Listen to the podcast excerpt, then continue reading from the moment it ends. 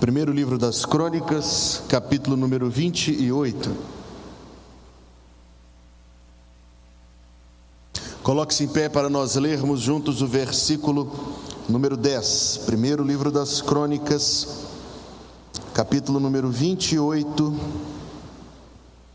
Nós vamos ler juntos o versículo número 10.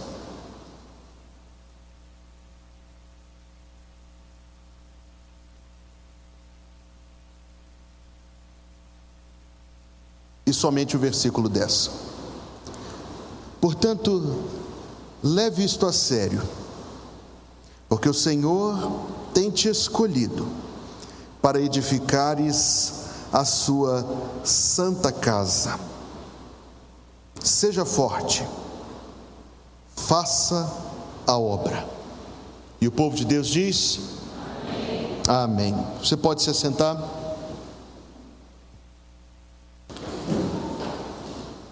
Capítulo 28 e 29 do primeiro livro das Crônicas. Capítulo 28 e 29 do primeiro livro das Crônicas registram os acontecimentos do último dia em que Davi foi rei sobre Israel. Na verdade, os dois últimos dias do reinado do rei Davi. Capítulo 28, versículos 1 a 6, nos diz que ele fez uma convocação de toda a liderança do povo, os capitães, os príncipes de Israel. Imaginando, como dizem os comentários do Antigo Testamento, que a nação de Israel, debaixo da coroa do rei Davi, tinha cerca de 10 milhões de habitantes, de 8 a 10 milhões de habitantes, nós podemos imaginar uma reunião que tinha entre 25 e 30 mil pessoas, porque estavam os capitães de 100, os capitães de mil, os príncipes das tribos, os líderes do sacerdócio. Davi fez um grande conclave de toda a representação do povo, por isso eu digo, entre 25 a 30 mil pessoas, está no versículo 1 a 6. E o primeiro objetivo daquela reunião era transmitir publicamente a coroa ao seu filho Salomão. Você achará interessante saber que o jovem Salomão tinha de fato a condição de muito jovem, ele tinha não mais do que 15 anos quando isso aconteceu. Então Davi transmite a coroa ao seu filho. E em seguida, capítulo 28, versículos 7 a 21, ele vai passar ao seu filho, o príncipe, então rei Salomão, a sua missão primeira e principal, que era construir o templo do Senhor. Você sabe, este era o grande desejo Seria o máximo, o ápice da história, da biografia do rei Davi, ter sido o edificador daquele templo. Mas, versículo número 3 do capítulo 28, Deus me disse: Não edificarás casa ao meu nome, porque és homem de guerra e derramaste muito sangue. Deus disse que Salomão, sim, seria Salomão o edificador daquela magnífica construção. No, no, versículo 10, o que lemos é a comissão, é a instrução grave, séria, que Davi dá ao seu filho. Ele diz: agora atente. Outra tradução diz: leve isto a sério. Outra diz: tome cuidado, porque o Senhor te escolheu para edificares a sua santa casa. E ele diz ao seu filho: seja forte, tenha coragem, esforça-te, faze a obra.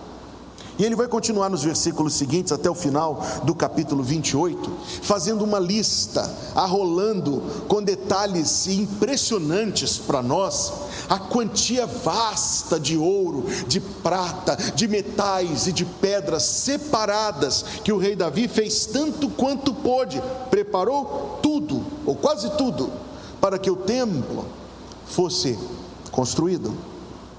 Capítulo 29, versículo 1 a 5 nós temos um ato espontâneo, portanto, eivado de grande sinceridade do rei Davi.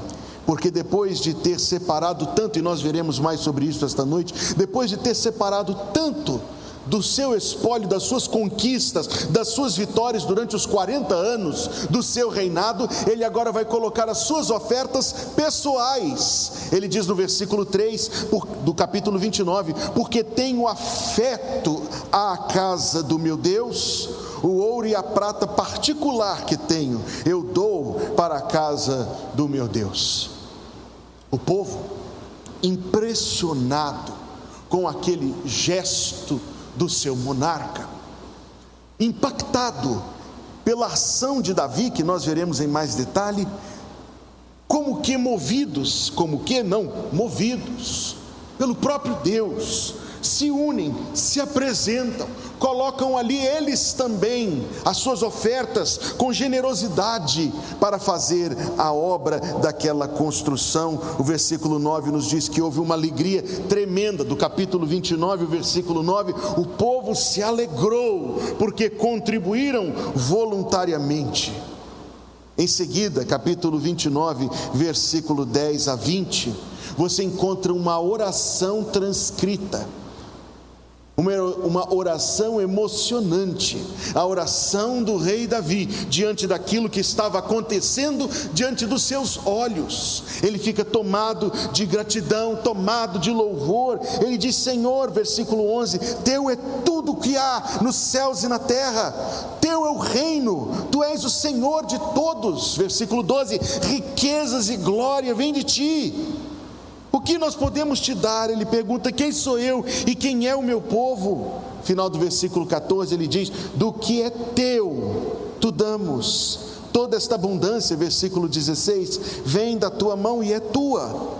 Então, num momento de júbilo irrompido entre Israel, acontece um, um, um, algo tão, tão belo, porque no dia seguinte eles imolaram sacrifícios, versículo 21, mil bezerros, mil carneiros, mil cordeiros, e comeram e beberam, diz o versículo 22, naquele dia, perante o Senhor, com grande gozo. Que dia impressionante, não? Que acontecimento fenomenal algo que enche as vistas, até da nossa imaginação. Pois eu encontro neste episódio três palavras que eu quero compartilhar com os irmãos. A primeira palavra é a missão. A segunda palavra é o meio ou o método. E a terceira palavra é a mensagem. Digo de novo: a missão, o meio ou o método e por fim a mensagem. Comparando diferentes versões da Bíblia com relação a esse versículo 10 do capítulo 28, eu encontrei algum fraseamento diferente, todas no mesmo sentimento. Uma diz assim: Salomão, uma da linguagem bem contemporânea, leve isto a sério. Outra diz: tome cuidado. A missão que Salomão recebeu tão jovem, eu queria frisar que ele tinha somente 15 anos de idade a missão que ele recebeu, muito maior do que ele, muito maior do que a sua capacidade, muito maior do que a sua idade, sem sombra de dúvida, era algo tão importante. O rei diz: Salomão, leve isto a sério. Salomão, tome cuidado, porque esta obra é imensa, esta obra é tremenda, esta é uma missão impressionantemente importante. Porque o Senhor tem te escolhido, o Senhor te escolheu para edificares a sua santa casa ele diz, enfim: esforça-te e faze a obra. Esta noite, aliás, desde janeiro, quando este assunto foi pela primeira vez trazido à igreja, nós podemos dizer que temos ouvido, a Igreja Batista Plenitude tem ouvido de Deus a mesma coisa. Igreja, o Senhor te escolheu para construir a sua santa casa. Portanto, esforça-te e faze a obra. Colocando-nos no lugar de Salomão, nós podemos sentir no coração a importância tremenda desta obra.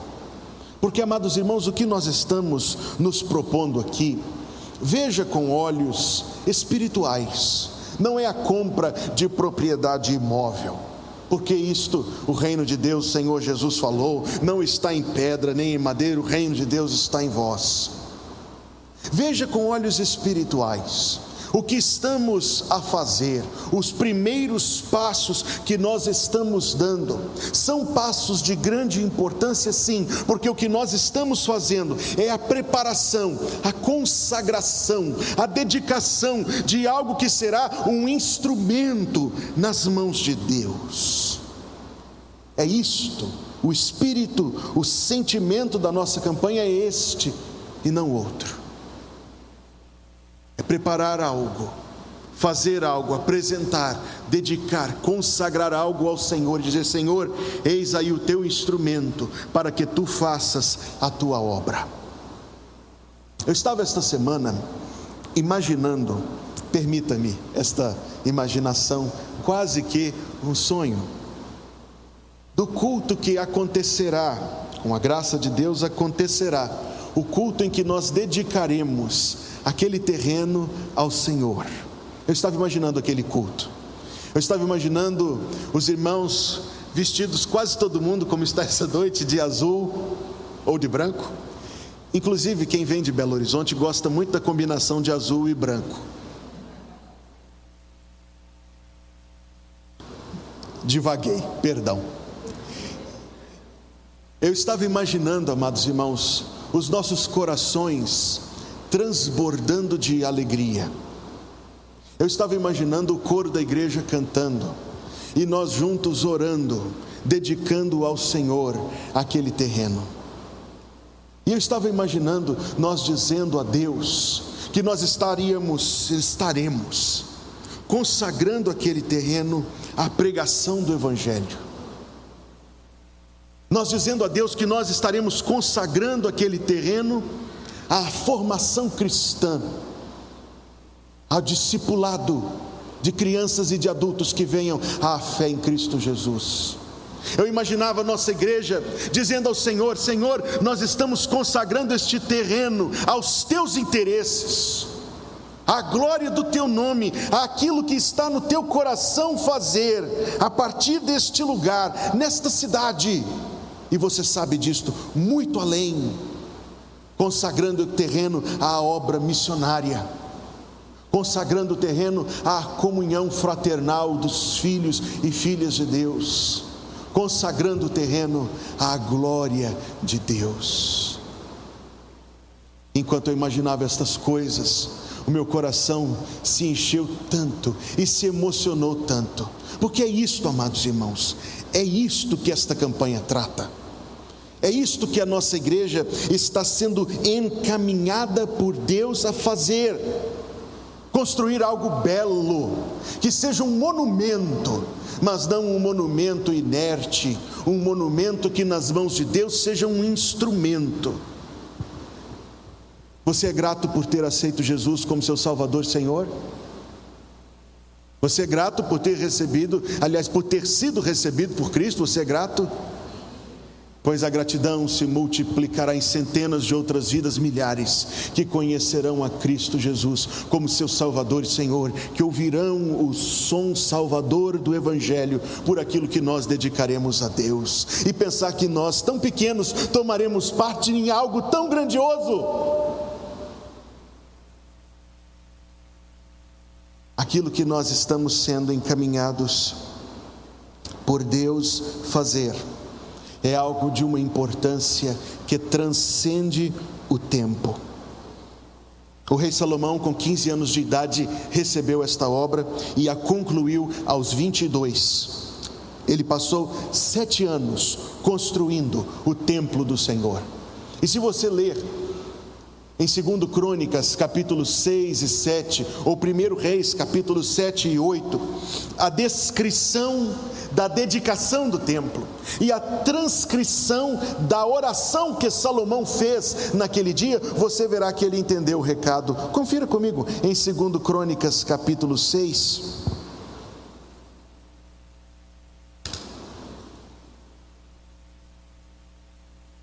Quando Salomão se colocou em pé perante o altar do Senhor, na presença de todo o povo, e estendeu as mãos para orar, segundo Crônicas 6, versículo 12.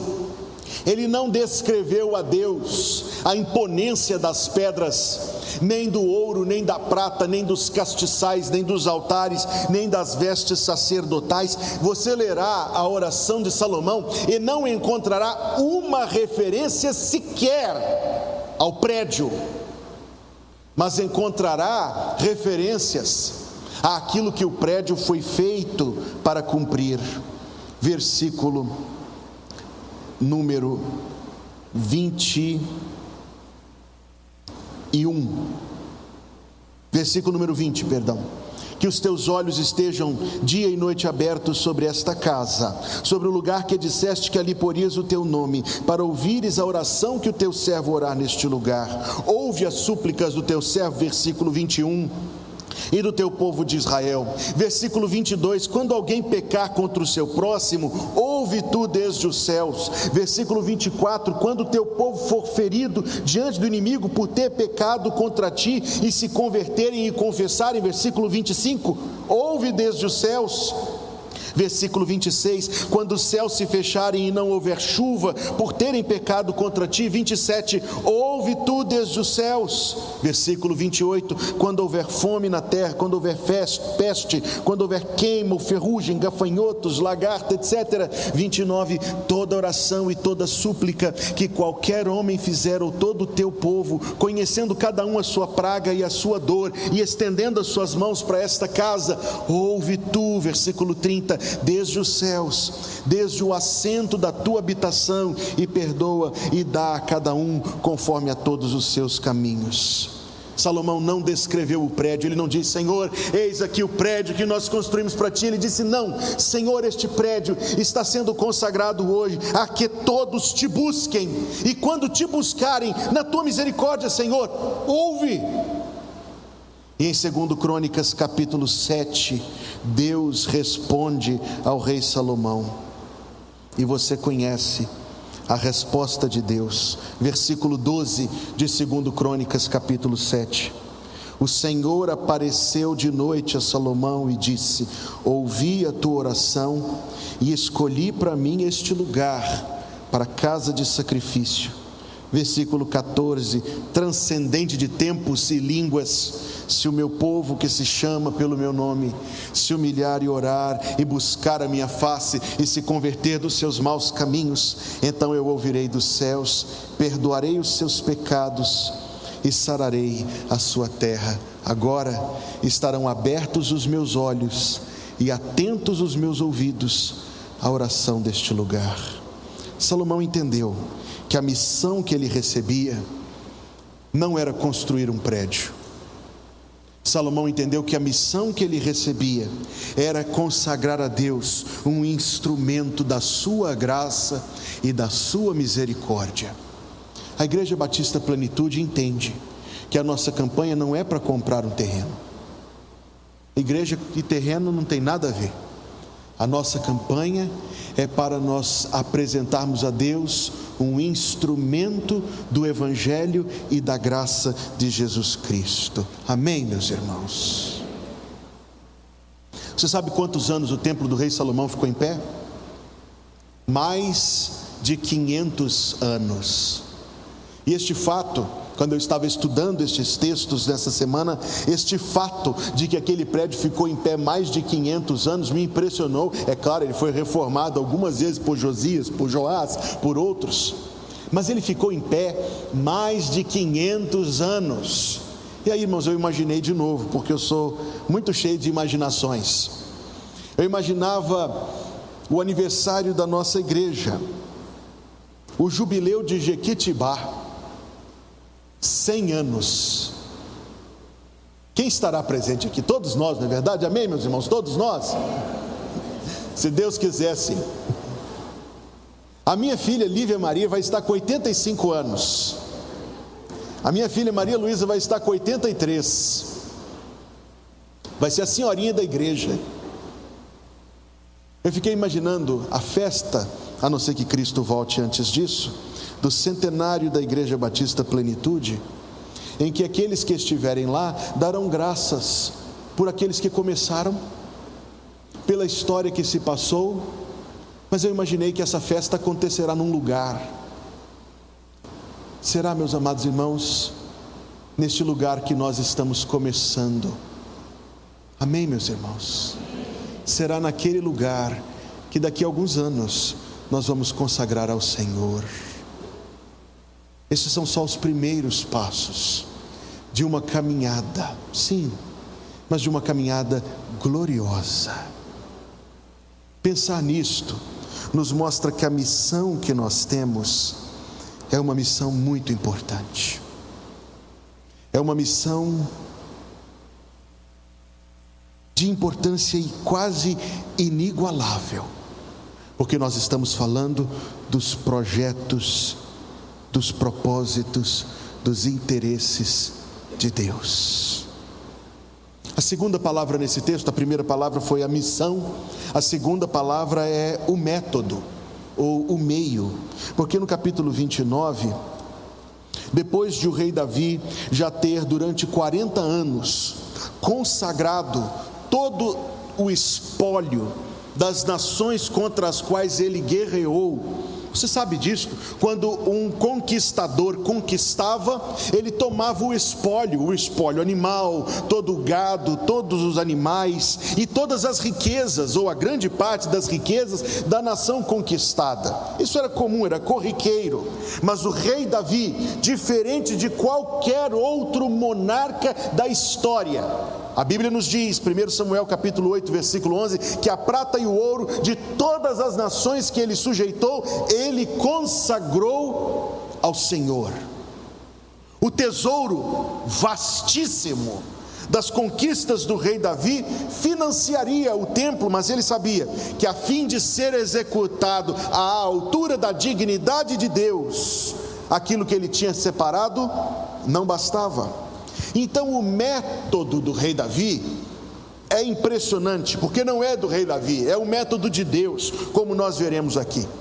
Ele propõe ao povo, versículo 3 do capítulo 29, ele diz: Porque eu tenho afeto à casa de meu Deus, saiba disto.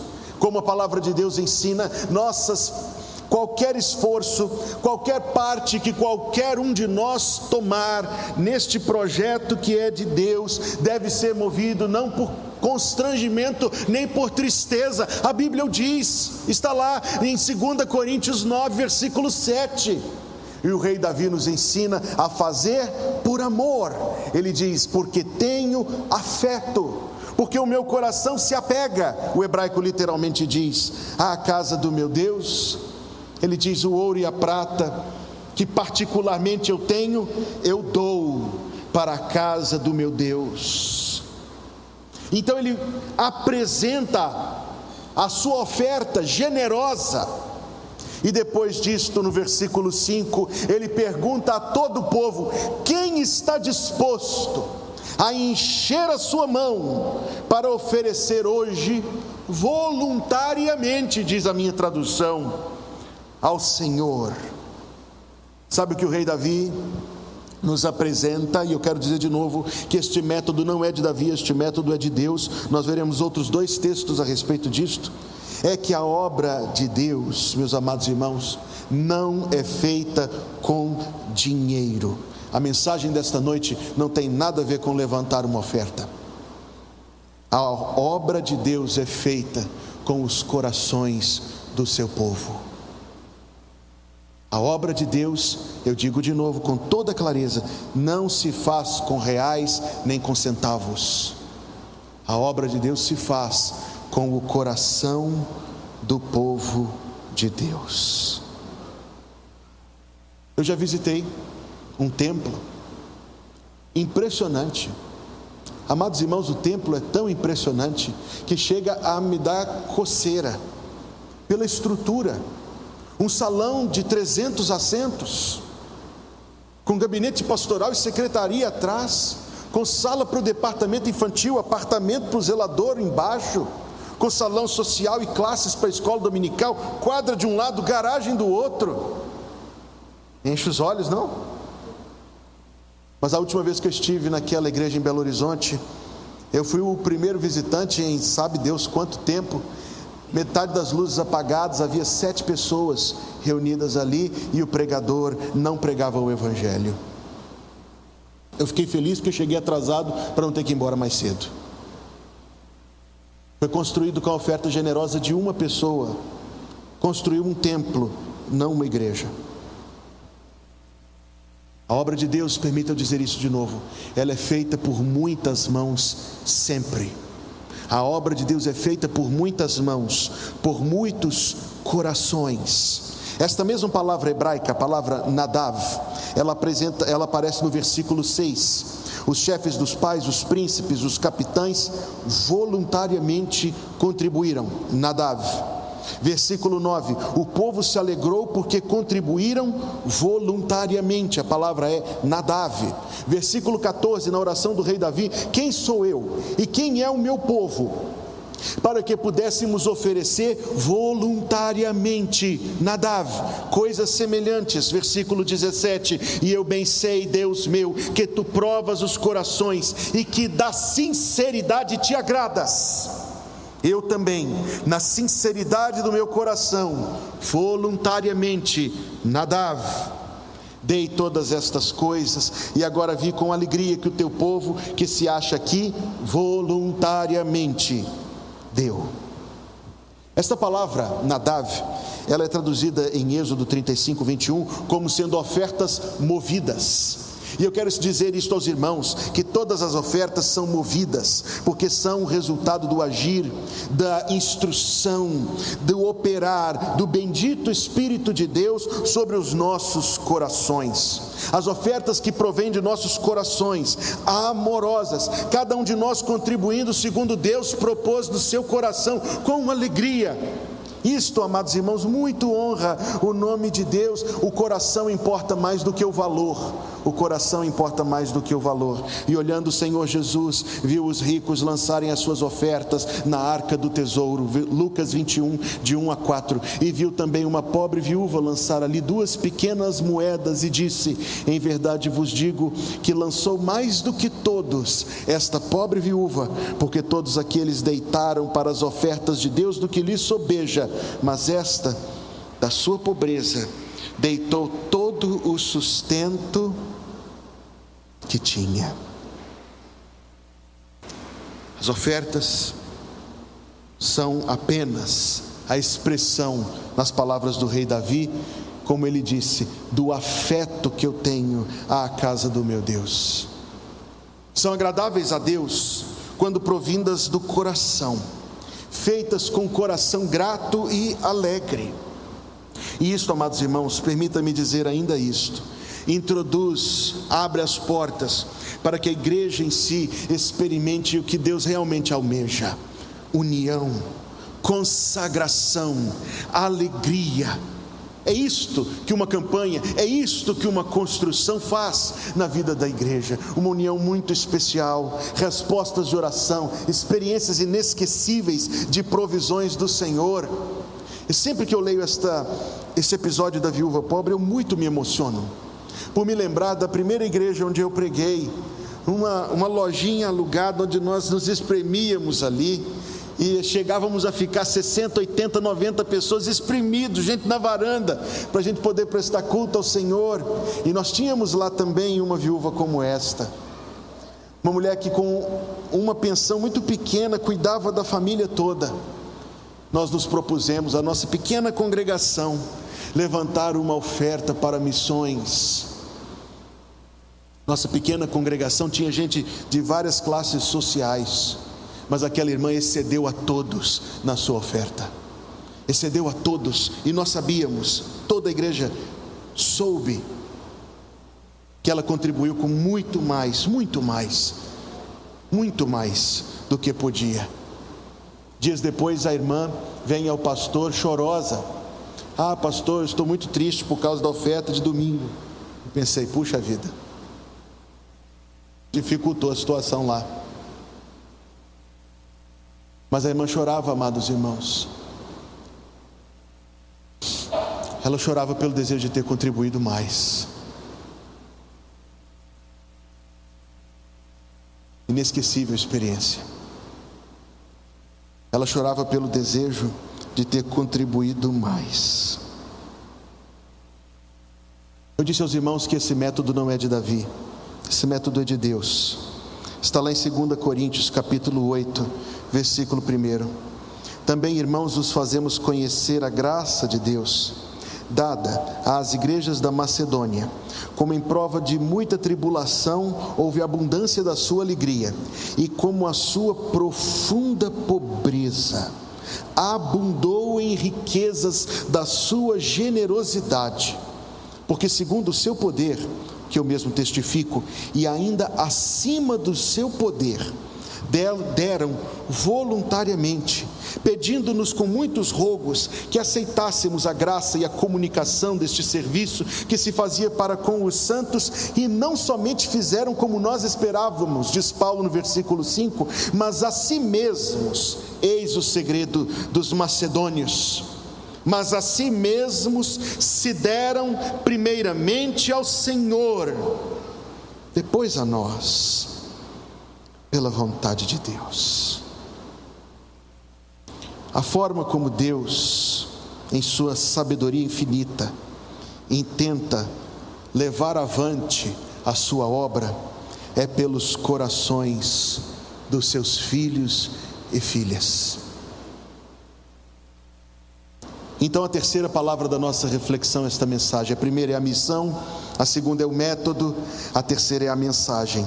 Versículo 14 do capítulo 29. Perdão, versículo 9 primeiro.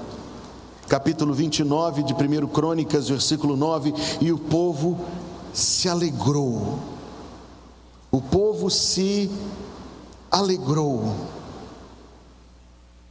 E no versículo número 20, Disse Davi a toda a congregação: Louvai ao Senhor vosso Deus. E toda a congregação louvou ao Senhor, e inclinaram-se e prostraram-se perante o Senhor. Amados irmãos, existe um quinhão de alegria. Existe um quinhão de alegria que, na sua sabedoria, Deus tem reservado aos seus filhos e filhas. Naquele dia que eu sonhei esta semana, do culto de consagração e dedicação do terreno ao Senhor, todos nos alegraremos. Mas quem orou mais se alegrará mais. Quem amou mais se alegrará mais. Quem sonhou mais se alegrará mais.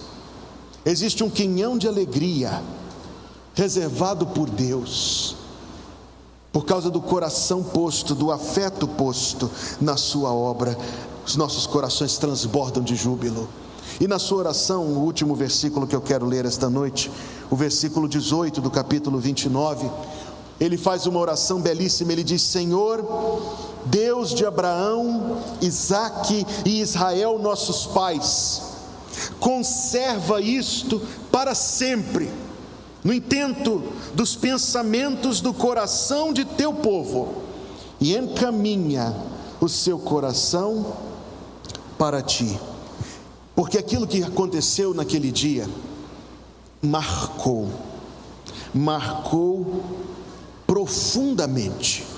Nós, 3.036 anos depois, estamos lendo os acontecimentos daquele dia. Marcou e marca, meus amados irmãos, uma marca indelével de amor, uma marca indelével de afeto à obra de Deus.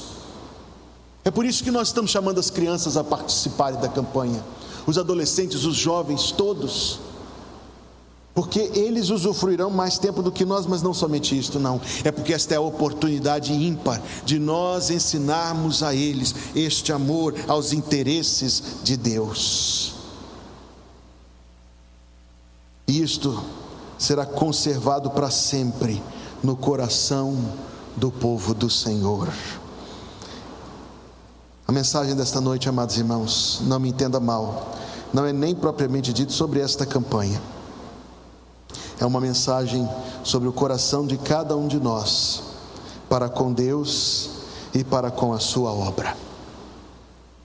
Nossa igreja começou uma caminhada, não uns e outros, toda a igreja por isso, toda a igreja se põe em marcha na obediência à direção do Senhor, E nós podemos terminar com esta pergunta tremenda, de pergunta do rei Davi: quem está disposto a oferecer voluntariamente ao Senhor?